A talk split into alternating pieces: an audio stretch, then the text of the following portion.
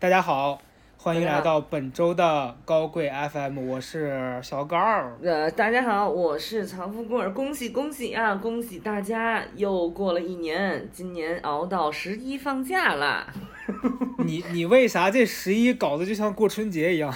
还还有两个月才结束呢。啊，是真的假的呀？十一十一，我不是说十月。我我知道我的意思是说，一般十一过完了，这不是离过年还有俩月吗？哎呀，你哦你把这十一当过年，你就又过了一次年。我的意思就是说，你你你你得活够三百六十五天，你才能赶上下一个十一啊，对不对？就是一样的道理。啊，明白明白，哎这呦，很消极啊，上来就开始上来开始负能量了，就是说人家能活到下一个年，你这就是，哎，行吧行吧，来吧，今天我们我们的主题是什么呢？我们今天主一做做一个就是十一的一个回忆录啊，回忆录 上来就是一个回忆录回忆录，就是因为我们提到这个过节呀，我们上一次做了一个六一的一个一个儿童节嘛，嗯，然后今天就是正好做一个十一赶这个趟儿赶这个趟儿啊，无论你现在是在这个堵车的路上，还是在抢票的档口。嗯，你都可以听到这一期跟你非常的接近的一个时效性的一个播报啊，十一怎么着？嗯这个这个怎么咱们咱们今天分几趴啊？第一趴先来说一说我们的线下活动，上来就是跑题。好的，咱们这个播客的特点，上来说是十一，上来先说那个第一趴线下活动。我们朋友们知不知道咱们那线下活动办的如火如荼啊？大家还不知道呢吧？你是不是老年痴呆啊？你上一周发的节目内容就是你那活动，你现在哦说大家不知道你在活动，不是你你很糟糕啊！不是你，大家只听到了活动现场的录音，不知道当场的一个情况。那街，哎呦，北京那东城区整个交通瘫痪，那人咱在朝阳区办那活动，你别放屁了，真的是满嘴跑火车。我没放屁，东城区瘫痪，天天瘫痪，东中城区天天瘫痪，跟我们没没说完呢，跟我们没有关系。所以我们我们反正人特别多呀。老高还没有作为一个当事人进行第一方面的回应呢吧？你说说评价一下咱们这活动。我作为我作为这个当事人呢，我现在的感受就是非常的复杂，我很我很严肃，我很我很警惕？就是。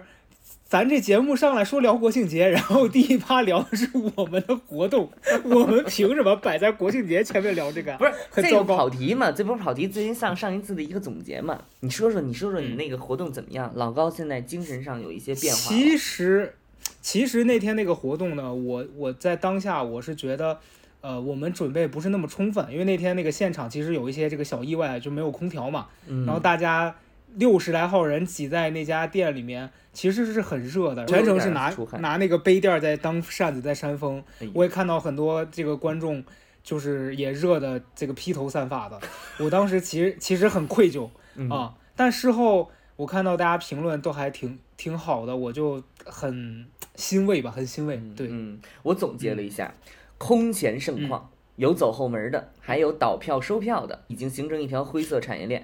反正大概就是非常感谢大家这个热情了，因为我们没有在那个节目当中说过啊，跟大家汇报一下，这一次嗯办的还是非常非常成功的，然后非常感谢大家的支持。然后第二一个就是粉粉丝呼声多半，老高之前说我可不能，回来之后就跟我说这个好像可以找个功夫多办一办，什么？我不是这样说的，啊，不是吗？我我言简意赅，我说涨价。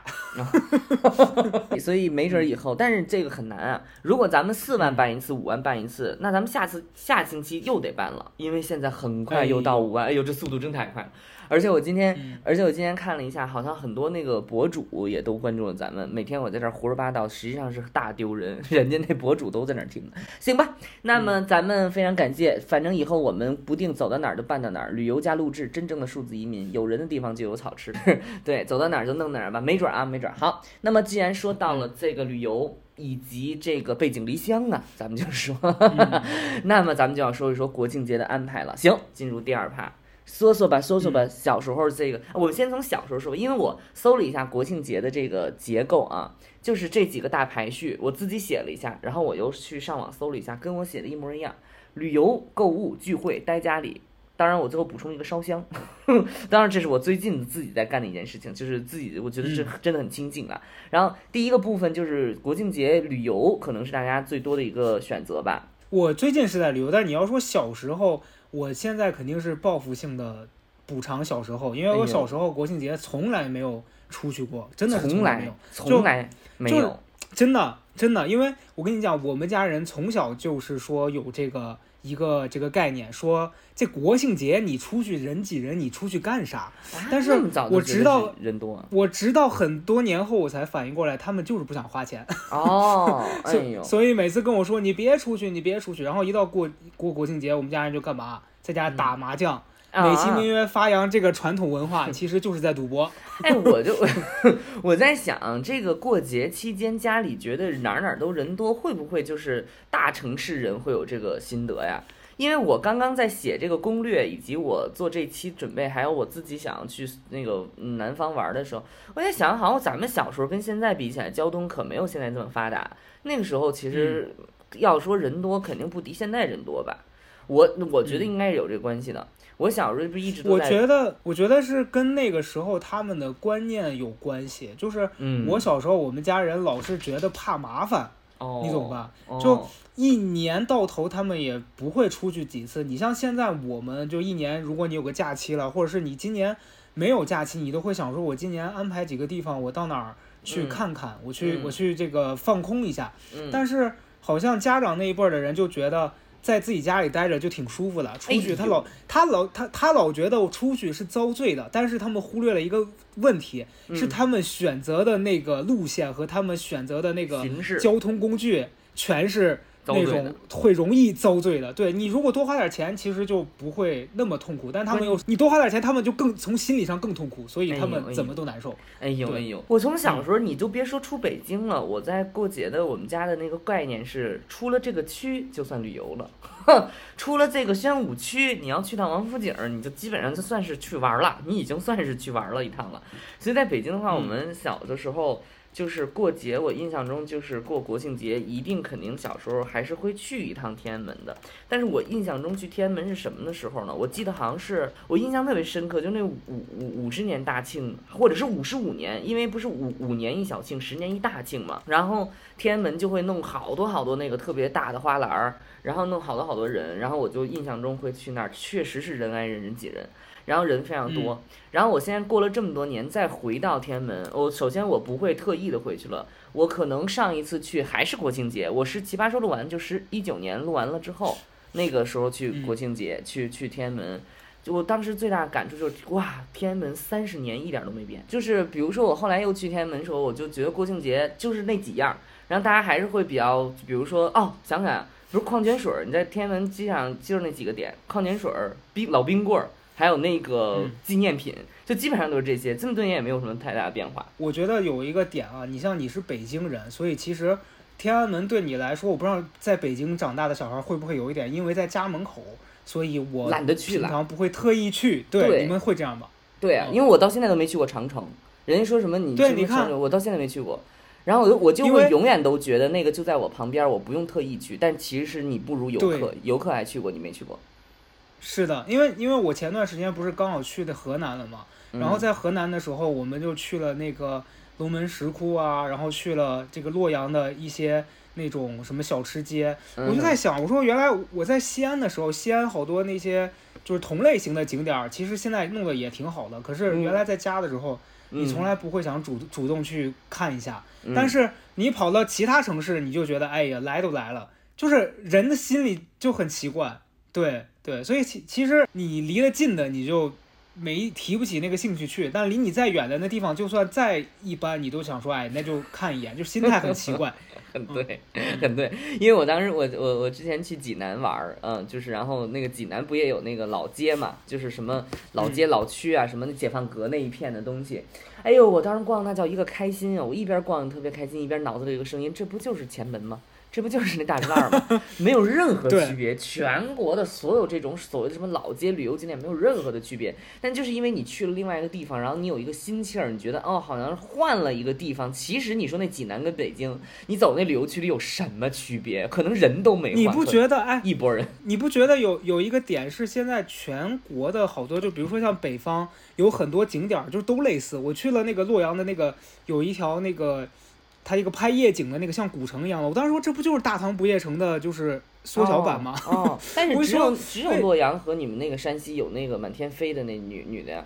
就是我其他地儿没有，北京 你又又在这儿给我放屁，人家那叫不倒翁小姐姐，啊人家大唐不夜城，嗯不倒翁，陕西，嗯不倒翁，对对对，你现在你现在你现在跟姐姐和陕西的给我道歉，快点！对不起，对不起，我们也也弄，我们北京也弄甄嬛，五五五五角甄嬛在天上飞，行，五五角的皇后娘在天上飞，反正大概就是这个意思吧。就就是还是会有一些地方特性了，但是你说的对，就北京诸多城市的旅游其实没有什么太大差别，因为就是那几个，你都能想象，你现在臭豆腐，这一定是排在第一位的，而且臭豆腐绝对跟你地方没什么关系，其实全都是长达臭豆腐。然后还有什么卖点那个章鱼小丸子，也不知道这个跟那个城市有什么关系，全都章鱼小丸子，里边没有丸子，全是面，反正诸如此类吧，这些东西都差不多。但我就觉得，嗯，就是旅游的话，主要还是心情了。你换了一个地方，然后你就觉得啊，完全不一样了之类的。那所以我现在正在准备想要去南方。哎，你说的很对，北方都差不多，所以我现在想想南下了。我这辈子没没怎么过度过过长江，这次想要就是过长江了。嗯，你看，平常你在北京也是待着，就在家嗯。躺着，然后你就嗯。没觉得说嗯。今天很放松，嗯。但是你换了一个地方，在酒店躺着，嗯你就觉得很放松，嗯，这是为什么？我因为你花钱了，因为因为你花钱了，你看，你看，嗯，我就知道你要这么说。不是，确实不是。哎，我这个有我自己的理论，你看你又击中我的要点了。我呀，曾经就是做过这么一，就是有过这么一个计划，就是说你足不出户，你现在把你所待的这个城市当成一个新的城市，然后你明明有嗯家你不回，你住酒店去，哎，你在你们家旁边找个酒店住，然后这样的话呢，你把所有东西都搁在家里边，你拎着箱子出去。然后接下来你就打开那个旅行攻略，你就按照那旅行攻略走。我相信你应该在这个城市，就是你自己生活的城市，还有很多收获，就是因为你有很多店没去过。那、比如说你经常，比如在北京后海啊什么的，他们就哎呀什么什么酒吧区，我说这破酒吧区有什么可去的？结果我去了另外一个城市，我觉得那个可能那个酒吧区真的不如后海那个 好一点，所以后来我就觉得好像。包括我已经很长时间没有住过胡同啊，什么那种民宿啊都没有住过，所以我觉得可能就是你对你当下这个城市的感受，你完全就是以一个就是就是你你是以这一面，然后如果你以旅游、旅游者那个形式的话，你有可能会理解到不一样。所以我觉得你就说换一个地方哈什么之类的，我觉得真的就是跟要所所说的花钱，其实是跟你平常生活当中断绝了关系吧。就是你跟你生活当中断绝关系，你也跟工作不来往了，熟人你也见不到了。哎，说到这个，咱们还搜了一个关于国庆七天的一个计划呢。这个第一天打开一本很买了很久但没读过的书，你这次出去带书了吗？我带了，我还真带，但我带的特别小，我带的是那个之前他那个读库出的，就那一套里面有很多本小的那个啊，嗯，我什么我抽了两小本儿，什么书、啊？它就是两个两个日本作家的，应该是他们的文集里面哦提取了一部分，对我就我就哦翻开在来飞机上看了一点儿，对，啊你知道，你知道我之前在听另外一个播客的那个，就是我我很喜欢的另外一个播客，两个时尚博主。然后嗯那两个时尚博主就是说，他们每一次旅游之前，他们都会带书。然后有一个去了英国，然后带了两个，呃，三本书，然后一本是文学，一本是哲学，一本是旅游性的那种笔记。我觉得特别好。嗯然后另外一个就去了阿拉伯吧，好像是去阿拉伯的那位哦，去阿拉伯那位博主带了这好像这三本书，然后另外一个博主就是他好像去了英国还是欧洲哪个国家，然后他就也是带了两本相关的书，我觉得这个还挺好的。就是你去一个地方旅游，你就再带一个这个地方的一个书籍或者是文学作品或者什么之类的，会有一个就当当时此下此地的一个感受哈。所以要来嗯北京的朋友们准备入手一本，嗯嗯，长城长城写真，好好笑着活下去，还是怎么着？你说笑着活你下去，别哎，你可别别害我，笑着活下去。我觉得去哪儿 去哪儿可以啊带呢？嗯，西安嗯，去一些。哎，不，我我不代表不了西安。你哎，啊你现在真的很危险，你你是非得把我，你不是说我危险心思之歹毒。不是不是说我危险，是你现在太敏感了。其实我还有话没说我觉得出来，你就大家已经给我 stop 了。我就开始想说，现在好好活着应该可以代表北京文学吧？我觉得 你少害我啊，少害我！我觉得《笑着活下去》这本书适合你如果想去一个纯的没有人的地方想放松，或者是你嗯比如说你刚毕业。你到了一个新的环境，你认识的朋友不多，你可以带，因为它是一个让你在这个新的环境里面快速的融入到这个集体生活当中了。哦那我将来其实也不是，那我将来用得着哈。我进去之后我就带这本书，也没什么朋友，嗯新环境。你这个是这么个用法？哎，没有，我举你进去了，你想想你进去了，你不笑你还能干嘛呢？你哭了你更挨打。对，哎，确实我笑着过下去。然后我就说人家很有意思，就是人家那个书嘛，哎，对应这个地方，然后对应这个城市，嗯我觉得是一个现代旅游的一个一个一个一个方式。因为提到旅游，你知道我爸妈不是钱的问题，我爸经常一举一语道破天机。为什么他不爱旅游？他说他那个就是瞎逛，因为他不懂，他什么都不知道。他既不知道这个嗯城市的历史，他自己也不查，他也不知道。所以对于可能我爸，我觉得我爸说的特别有道理，就是他去了一个地方，他只是换了一个地方而已，他只是换了一个地方吃待着吃。你你你也就理解舌尖上的中国了，你也就知道舌尖上的区别是什么了，你也不知道是别的区别。嗯所以我觉得这个旅游现在确实可能咱们这一波，咱们这一代人会有一些优势，就是比如说附带人他们不爱做的事情，比如说做攻略呀，然后什么在这个作品上、文艺上，然后去了解一下，历史上了解一下。我觉得可能现在就是旅游会更丰富一些，所以我说这个嗯形式蛮好的，就带书是一个特别好的形式。当然，我刚才所嗯查的第一、第一天就是带书，你说你说你想说，我我其实有一个点是我这次出来的感受是，呃，为啥你到了另外一个地方，你会觉得这个地方很新？其实可能说你平常在在北京，比如说我们生活在北京，你没有那么关注北京有什么东西，是因为平常你老在关注你手头的那点事儿。你比如说、我在北北京的时候，我就会在想说，哎，我今天又有哪些工作要完成？完了，我又担心说，哎，我今天应是不是应该去运动一下？然后完了之后，我就脑子一直在想，我未来要干啥事儿？我根本没有把关注点放在这个我自己以外的事情上。但是出来了之后，我其实没太关心嗯。我自己要干嘛，就是你其实是你自己的那个视角变了。哦，我懂了。你在城市里面的时候有自己的一个意识，然后你到了一个新的环境，这个环境给你什么你就接受。对，嗯，是这样的，是这样的，嗯。然后，然后我我还跟一个朋友聊过这个事情，我觉得他那个说法也非常的对，就是他说非常非常好。他说他他要去一个城市，他有一个他有三个地方必须去，有一个地方我是从来没听说过，我觉得非常有意思。我这一次旅行我也想去。他说他会去菜市场，嗯就是他去菜市场的话，他能够知道地当地人的饮食习惯，这点是我在武汉的时候感受到的。哇，那菜特漂亮，就那颜色特别好看，然后有些菜我还不认识。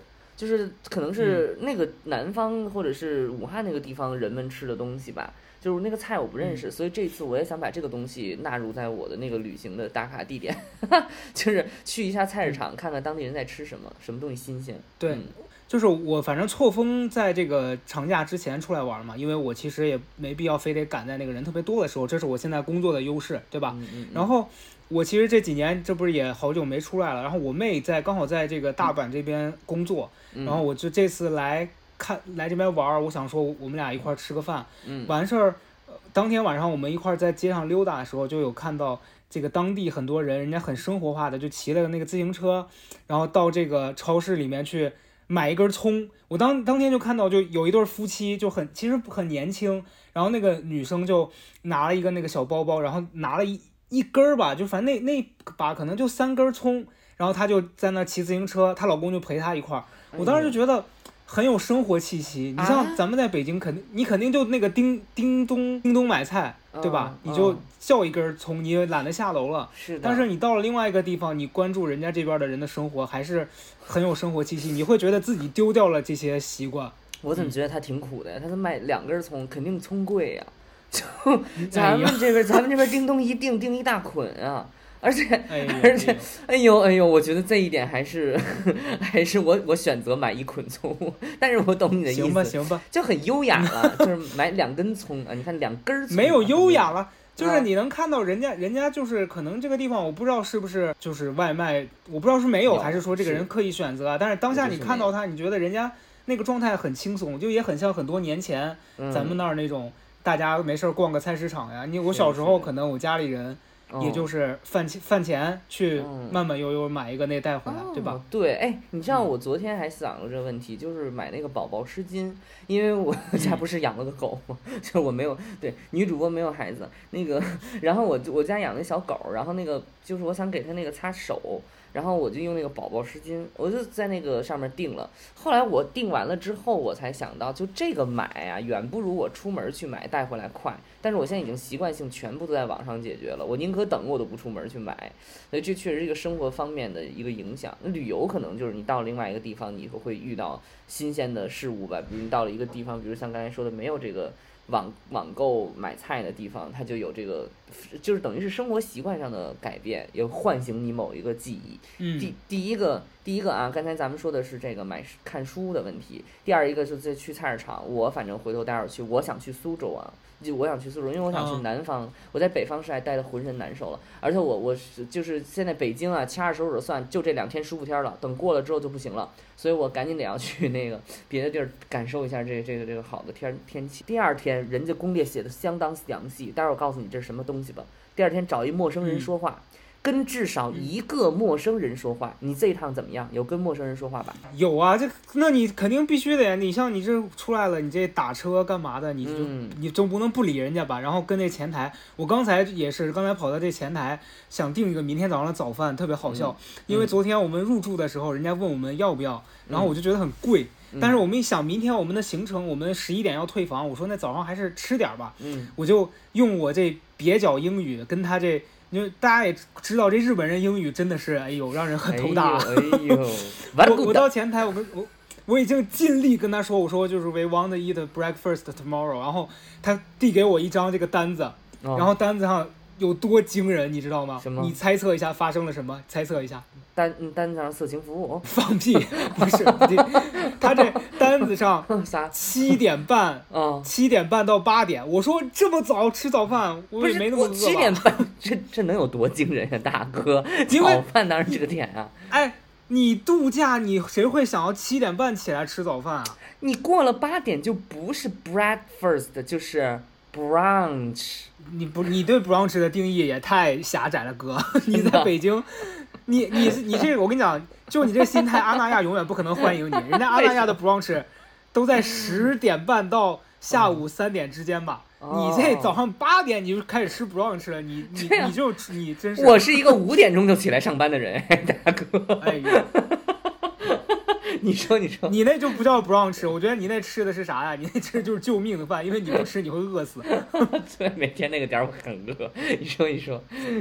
对然后后来太早了。后来太早了，然后人然后一看人家就是饭店可能就三个时段，就是七点到七点半，七点半到八点，然后嗯九点之后的人家订卖完了，嗯，所以你看大家出来休息都肯定想选那个就是你最早的这个时间段里面最晚的这个点儿是卖的最好的，嗯，哦，对，所以你你就你在你在这儿跟人家那时间的阶段，我说还有多惊人呀？拿出单子合着那时间最后早，最后我的决定就是不吃了，啊我，不吃了。呵呵的饿，反正跟人一个陌生人交，那你跟周边的旅行的过程当中有跟陌生人交谈的事情吗？我们今天在外头逛的时候碰到一个那个外国大叔，嗯然后朋友背的那个包就是那个草间弥生的那个就那个波点儿的那个哦包嘛，正版，然后那大叔就那我正版盗版我就不知道了。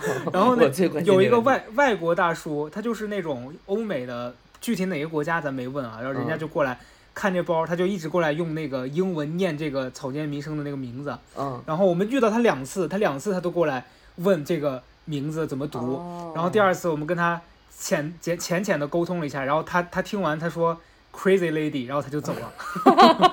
操，你有病！这就是你们交流啊！哎，我想起我去泰国嗯玩的时候，就也也其实没跟当地人怎么做交流了，因为我当时最最重要的一件交流，就是因为我第二天可能我现在回想起来，可能是感染了某种某种莫名其妙的病毒吧，然后我就大哎狂拉，呦哎呦，狂拉，然后一早上上午拉了二十回，你没有听错，二十回。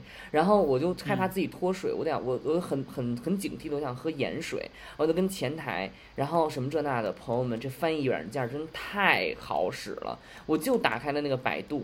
后来我我想我的英语可能不标准，我就给他翻译。后来我想，哎，既然然能翻译成英语，不就翻译成那个泰语不就得了吗？他完全能看懂。就我在里边想，我要给我一杯盐水，然后给他看，他完全能看懂。就是软件太厉害了，现在这个。然后我这一次出游可以分享给大家一个，就是如果你有高德地图的话，你可以把你的那个就是景点输进去，它可以自动给你生成，它可以自动为你生成几天攻略和你的就是行程顺序，就非常方便。这个这个可以分享给大家。然后你要有摆那个苹果地图，你也可以用苹果地图。其实现在这些 A P P 非常多，大家只要稍微动手一搜就可以知道。然后我发现哇，简直现在出游这个太方便了，这要比原来什么做攻略什么太方便多了。然后我想跟陌生人交流这件事情，真的有交流的。我好像出去之后也很少跟当地人去交流，这个事情我现在做的太不足了。我只印象中上一次可能去很多很多年前去台湾玩儿，然后。有一个大妈跟我在高铁上一直在骂这个高铁的这个这个这个售票贵，然后后啊那个大妈你这个啊怎么了？你这沟通到最后就除了吵架骂人，就就没有这种正常的交流是吧？我就听起来全是这种，真的没有。然后那大妈呃最好笑是那大妈满嘴的飞飞火车，她告诉她年轻的时候是成龙的女朋友，就我我真的我真的是一我越听越奇怪，越听越奇怪，说她自己趁四十多个亿，然后最后下车说你真的很好，美女，我说我是男的，嗯。然后还是这，还是这，走到哪儿全球都管我叫美女啊，没办法。然后大概就这样跟当地人一些交流，反正会会有些了解。第三天写下一段自己的经验总结，你该写了吧？你是不是该写经验总结了？我其实我倒没有说是在第三天才写，我这次出来，我手机里面有一个那个 app，就是我以前本来下了一个这个软件是想记日记的，但是。嗯呃，因为老忘，我后来不是用有一个手写的本子嘛，但我这次出来没带手写的。嗯它这个 app 它就是可以把你的照片儿和当天什么心情啊、什么这个天气都选进来，然后我每天睡前会大概记一下今天干了什么，我就觉得回去哦如果我需要想起来的话，因为我发现我以前出来玩好多事儿，我后来就想不起来了。是啊，对，然后这这一次我就是我我这次就发现我来同样一个城市，你比如说之前来京都，我跟朋友一块儿吃了什么，然后我这一次再来，我突然想不起来我上次吃了什么，我还得问人家，哦所以所以我这次我都直接就是记下来。对，我觉得也是，就是旅行应该带一个小本儿，然后你可以写下来这个东西，然后这个形式也很好。哎，你这么一说，我突然想起来，我真的是去台湾玩儿回来，我带了一本书叫《接吻的历史》，然后我就丢在了，是我就丢在了。你看，你看这个人，接吻的历史就告诉你，最开始人接吻并不是出于情欲接吻，是礼仪性历史为了。救命啊！对对哦，对对不起，我以为是我以为人工你呼吸你有病，然后反正类似吧这种，然后那本书又丢了，后来我就再也没有想起来要那本书，就是我觉得整个过程应该拿一个本子把你经历过的记下来。那你哎，你这样说，我勾起了一段非常不美好的回忆。哦我，第一次去台湾旅游的时候，那个时候我还处于这个消费主义陷阱的这个深坑里面，嗯对，然后就带了一堆的这些名牌啊，这些新衣服，跑哎到这个阳明山泡温泉去了。哎呦，然后穿着跑，你知道，哎，不是，我跟你说我多糟糕。啊我当时背的那个包，那包应该也是那几年才买的，就是一个那个 LV 的那个双大双肩。然后，泡温泉，它那温泉里面就有那个硫磺，你知道吧？起皮了，对不对？我我那包放那儿，然后出来之后就就熏起了好几道那个白道，就腐蚀了。笑死啊，笑死啊！这是其一，这是其一。其二，我当时新买了一件那个名牌的那个短袖，完事儿我当天在酒店我就是作妖，我说我来这儿我不吃那么多，我不得运动一下，我跑健身房去。啊，健身房特别阴间，我就很害怕，我在里面待了大概五分钟我就跑了。为啥结果因为没人，那个酒那个酒店健身房没有人，它那不就又在一个地下一层，？那不就是他的优点吗？好，你继续。但是很很幽暗，然后我就不太敢自己在那儿待着，我我就进去可能待了几分钟嘛，我就回酒店，回酒店洗澡，结果我那件衣服放在酒店里，我不知道塞哪儿就就不见了啊啊。然后我第二天我离开到另外一个城市的酒店，我才发现我衣服不见了，我我就打电话。给给那个酒店，我就问他能不能寄给我，然后那酒店的那个服务员就说衣服没有，没有发现。你知道那件衣服的价格比我那两天的酒店还贵，我的天呀！我的天呀！但但我又不可能折回去找，所以后来我就很很悔恨，我就觉得这智商税就以后不能对，哎，关于关于这件事情，我这一次有一个大胆的想法，我希望我只背一个小包出行，因为我算了一下，我没有什么东西必须要带。衣服的话，我去那边我就带两身儿就可以了。然后的话，你说现在哈，就是钱你是不需要带的，你一下钱包就省了。好像身份证的话，你要用的话也可以带，但是你其实可以嗯整个最重要的身份证就是验票验码，你是完全可以手机搞定的。然后我整个过程当中，我就在想象，哇，我如果说孑然一身的去，我完全可以住一个什么青旅之类的，我连酒店我都不用住，因为我不需要放箱子，我就这么想，我觉得非常好。但是我这一次一定还是会带东西了，就是我只是想一想而已。嗯，这整个一大段屁话，就是我觉是，得而且听起来就是以你的这个出行习惯啊，咱俩注定这辈子是不可能一块儿旅游的，为什么？为什么？你会就是完全是两种。青旅，我现在这个年纪啊，我是嗯没法住了，为啥呀？为什么？遭不了那罪，遭不了那罪。青旅有啥可遭罪的？你说别人会吵到你就是我我就是对，因为我我是可能现在我从小就不太愿意跟人家那个陌生人共处一室，然后完了你现在还让我跟跟就是很多年轻人，就我倒不是说觉得自己那个，就我我觉得我在那个环境里面肯定休息不好，所以我是不太会愿意去住这样子的。嗯哎所以我当时上一期分享那个《最优解人生》里面那书嘛，人人家就说了，你十七八岁的时候你出去住青旅，那时候可能你你就觉得你能接受那样的环境，而且你随着年龄增长，你会觉得哎以前那回忆很美好，但是你到你三十岁，你再去住青旅，你一晚上辗转难眠，我跟你说，哦，真的吗？真的吗？我很怀疑，因为我反正我是这样了。哦，我懂，我懂，就是你换了一个环境，然后外面又嘈杂，然后你又睡不好，有点像你在那个那个就汤月睡大堂的一个感觉。行，我懂。就是、对，嗯，然后，然后哦，但你说的这个点，哎，我觉得是完全击中了可能咱们这个阶段性旅游的一个问题。就是我那天正好我说听那个人家带三本书那个博主，就是那个播客，人家说说什么呢？说他年轻的时候就是随便找个床就能窝着就能睡，但是现在的话，对于环境非常苛刻，以至于自己得带带要带要一个带一个不抹脸的枕套。就是都得这些都得自己背，然后包括怎么什么这那的，发现人确实是到了某个年龄或者阶段之后，你的习惯还有什么可，我觉得是神经敏感。我说实话是神经敏感，就是你在城市里，包括这种作息啊什么导的，你整个神经特别敏感。你说你真的睡，你就能深度睡眠。前天我跟刘祖军去进行望这个这个呃海淀区孟太奇的一番这个拉伸。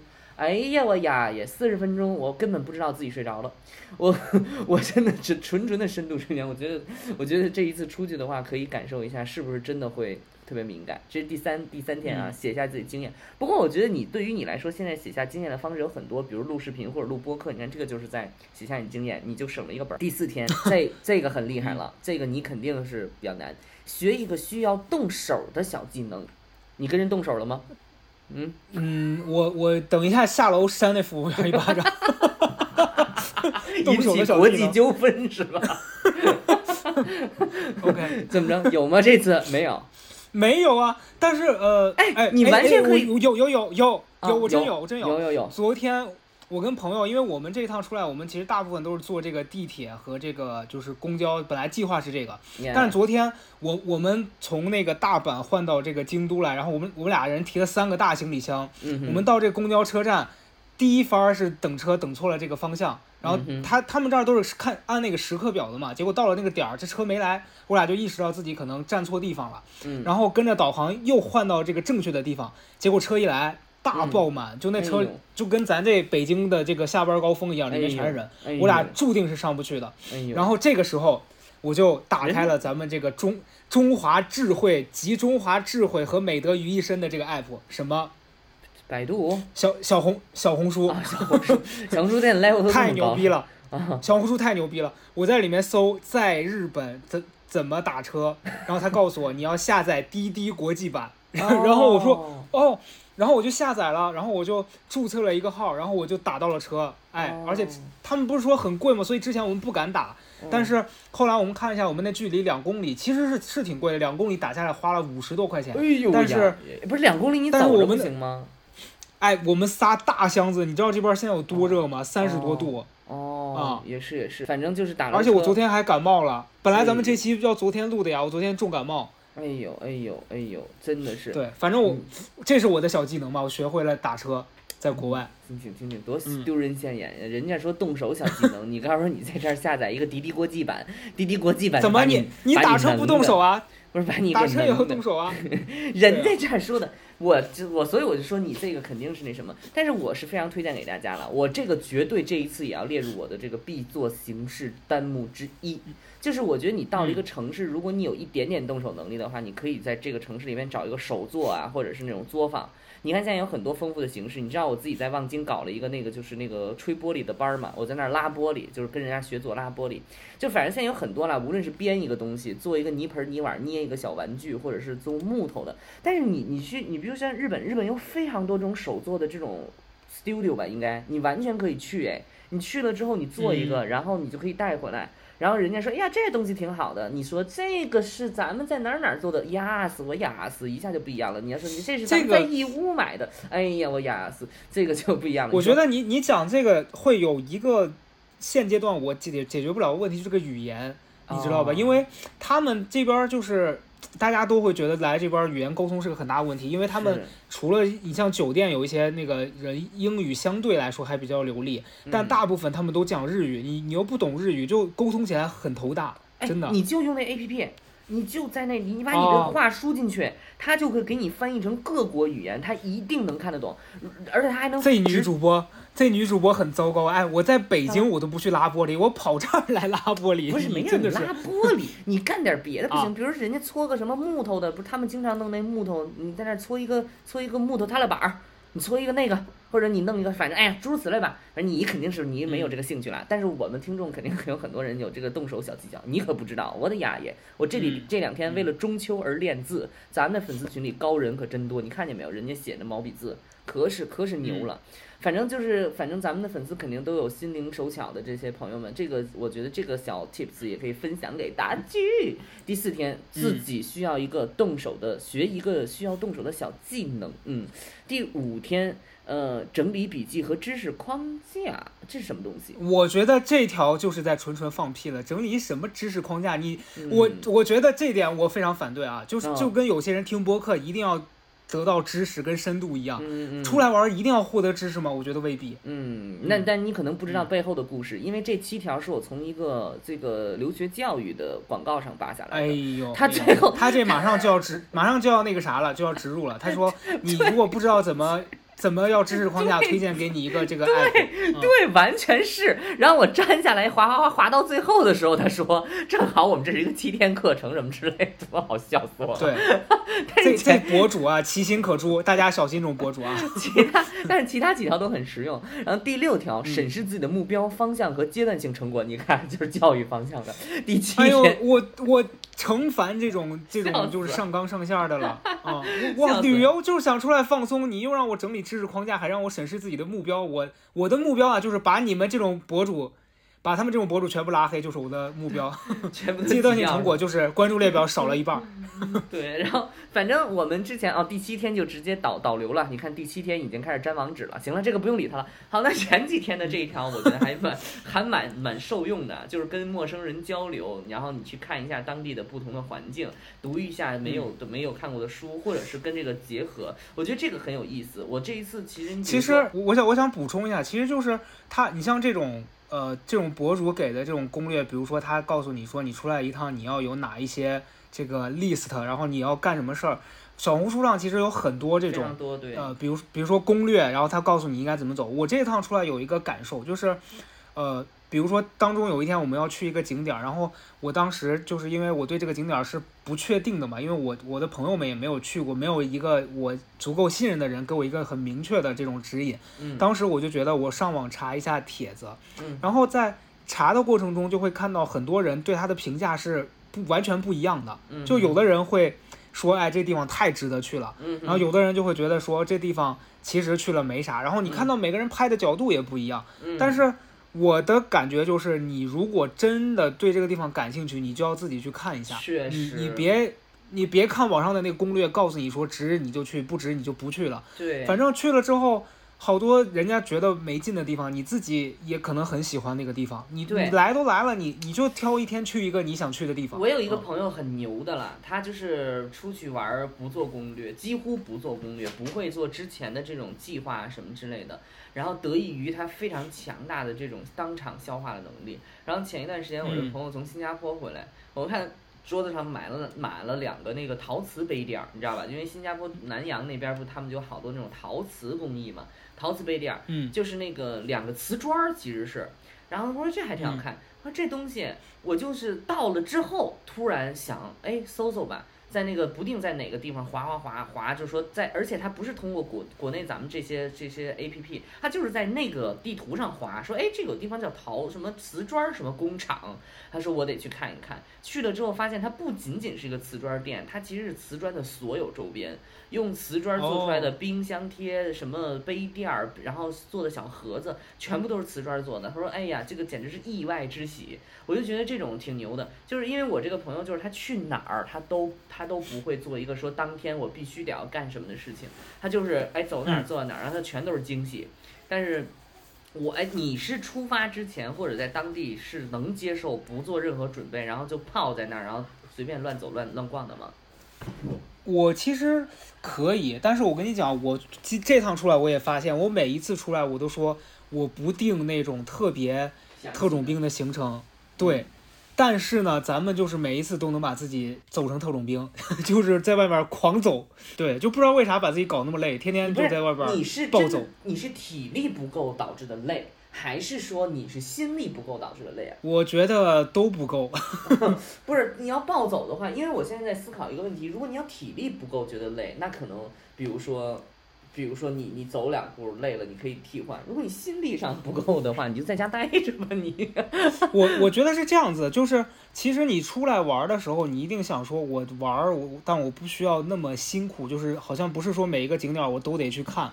但你出来了，你又看到很多你都想去看一下，然后不知不觉你就去了好几个地方，然后之后会觉得身体上有点累，但你你心情还是很开心的。咱们最后一趴，我看我写的什么东西啊？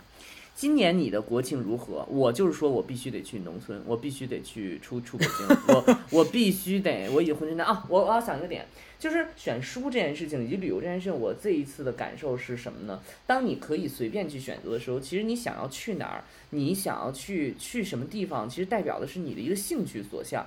所以我觉得完全可以依照你，比如说我举例哈，我为什么就是说我现在有时间，我突然就想去南方，我真的很喜欢就是江南，我我我也不知道为什么，我就特别喜欢江南，然后我特别喜欢就是尤其这个时间，这个时间正好是像呃嘉兴还有杭州那边就是桂花刚开，桂花刚刚开完的时间，然后它就是最香的那个时候。然后我我印象中就是这个时候特别好，所以我就想去，而且你知道我特别喜欢园林嘛，就是我特别喜欢园子、树、草、花儿，我不都特别喜欢这些东西嘛，所以我就特别嗯。想要去、去去南方去看，所以我就想，哎，这件事情就是你，如果你有选择的话，你想去一个地方旅行，其实是你的兴趣所向，我觉得完全可以嗯。依照着这个方式，你找很多的素材来帮助自己这个这个这个这个去丰富一下，所以我觉得现在出去玩儿的话，可能更多的是这种。他又你说又不是去游乐园，又不是去什么，你挑每一个地方，其实你你看中的是它整体的这个调性，嗯。确实确实是这么回事儿啊，确实这么。为啥挑在国庆节前嗯。跑出来玩呢？就是因为我其实很怕人多，嗯。然后然后呃，咱们最开始聊到，就我说我小时候其实没有在国庆节那个节点上出来玩过嘛，因为嗯。当时就是我印象中，我小时候去的比较多的娱乐的场所就是我们那儿的一个公园儿，就嗯。西安的朋友们肯定听过，就那个星星公园嘛，就是嗯。就是大家童年回忆嗯。就会去那儿做个那个什么游乐设施啊，嗯但是。也是赶在每年人最多的时候，就国庆节那就是大家大人带小孩儿去那儿也是人赶人。就没然后。平常，对平常没人的时候，你可能做一个那设施，人人家那个游乐园的那个那那那大叔十块钱让你做好多次，嗯然后你赶在这种节节假日，它就是又贵，然后也只能做一次，还得排队，嗯，所以我对这种节点出来玩儿是有这个恐惧的。一个嗯是，一个是就自己觉得人很多，我不想赶那么人多的时候出来排队等，嗯，嗯然后再一个是。就也没这个习惯，所以我我现在还是本能的觉得我要避开这个时间。然后你你像你刚刚讲，你说你国庆你要去农村去这个放空一下。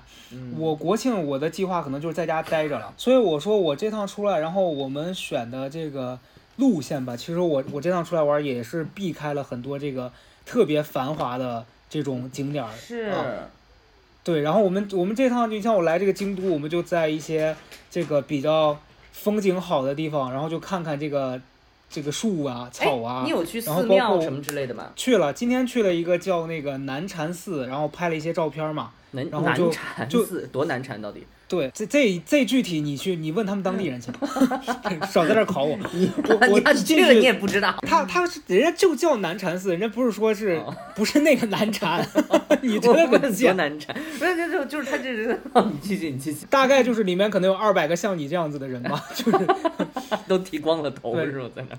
因因为我来这儿，它这会儿这个季节，它树叶啥都还没有没有变红嘛，它得到嗯十一月份了。嗯，然后现在都还是绿的，然后本来想去看那个苔藓，结果发现这儿太热了，苔藓都烤干了。嗯，对，哎，我我我你，然后呢？你去那儿感受的？就还还是觉得很安静，因为最近一个人少，一个一个那个他这儿就是虽然最近气温还没有完全下来，但是你在那个寺庙里面，你看它那个风吹那个树叶的时候，你还是觉得很安静。哎呦，啊我简直爱死了！我跟你讲，我这一次我觉得，我觉得那个佛寺寺庙已经跟我在我心里跟农村是一个 level 了。就是我以后嗯如果没时间去农村，我就去进庙里待着，就特别安静，你知道吗？就是我我我前我昨天嘛，我昨天。哎，我昨天去了潭柘寺，你知道吗？我昨天去潭柘寺，嗯我给你发那照片，咱那照片照我看到了，能拿那我觉得很个好相当厉害。因为我当时正好赶上了人家那个僧僧人们上课，然后他我们嗯正要走的时候，他们在里边当当开始敲。我说呀，这是一个什么节目？然后然后人家那个阿姨就是卖那个海灯的阿姨跟我说，人家要上课了，你们可以去看。然后这我就、哦这潭柘寺里里外外所有的这个服务人员真能说呀！这阿姨卖别看卖海灯啊，咱们就是说一百块钱一个大蜡烛，这家给我砍的呀，这家给我说的呀，说跟我说这个俗事吧，一会儿跟我说怎么整这那的，然后然后我说行，那我去看看，他们就在里边一边敲一边唱。然后我我觉得那个环境是非常好，因为真的旁边全是那个大树参天，然后现在又秋季，北京已经是一个秋高气爽的这个天气了，然后啊环境非常好，非常安静，你就是特别舒服，然后我觉得哎呦简直太好了，太舒服了。然后我就出来了，出来之后我就觉得，我就坐在那个车上，突然就跟刘祖军说，我说我想当和尚了，突然就顺口又说，刘祖军，刘祖军没搭理我，刘祖军说在这儿吃什么呀？然后，然后整个整个反正就大概意思，我觉得。因为我之前是不爱去这种地方的，因为我觉得好像跟我特我我原来就是好动嘛，好闹嘛，就是就像你说的。但我现在觉得，哎呦，这个真的实在，我就是想要找清静地方，而且这个清静地方你也不能什么都没有，主要还是一个嗯环境的一个场，就是你你你相对来讲比较舒适、比较清静的一个环境。反正这这一次，嗯，这一次老高也感受他们那个难缠的那个难缠劲儿了。咱们这边儿也感受到，感受到了这边儿这个潭柘寺，但我觉得这一次去潭柘寺，我倒没从和尚那儿得到什么启示，我倒是完全的从这里里外外这卖杏干儿的老大妈这儿得到了太多启示了。老大妈上来就哭穷，嗯 老大妈就猜准了你是来这个这个这个还愿也好或者什么，上上来就，哎呀，两天没两天没两天没开张了。我是真没少花钱，我说，哎呦，咱别着急，您的福啊还在后头呢，我就直接走了。我说你别再管我要了，我都我都光买杏干儿我花了多少钱？朋友们，那也祝嗯大家十一的时候能够有一个丰富的经历以及丰富的收获。能学会动手呢，就当地再学学动手。那么，像如果有观众进来刚从这儿听的，就了不得了，好吧？那就去这这计划一下你的十一吧。如果你要是在家待着的话，就用一下我那个方法。你从家里出去，然后你在那个你们家那儿订个酒店，你就酒就住酒店几天，然后然后你在那个城市里逛一逛，也算是过节了。很糟糕啊！啊，很自己糟糕。自己在那儿反消费主义，然后让人家啊到家门口外头订个酒店，你这人对对对，你只有差劲。这个城市的人所有齐心合力，在十一期间把所有酒店都订空，来年才不会再有游客来。因为这游客说这城市人都有病，他们在十一的时候不住家里，把酒店都吃然后把自己家弄成那民宿，然后就等于说把让酒店没没钱赚，然后让自己这个疯狂赚游客钱，然后最后都是一个赔本。对对，一行吧一举一举多伤嘛。行吧，谢谢大家，那么我们下次再见，拜拜。拜拜。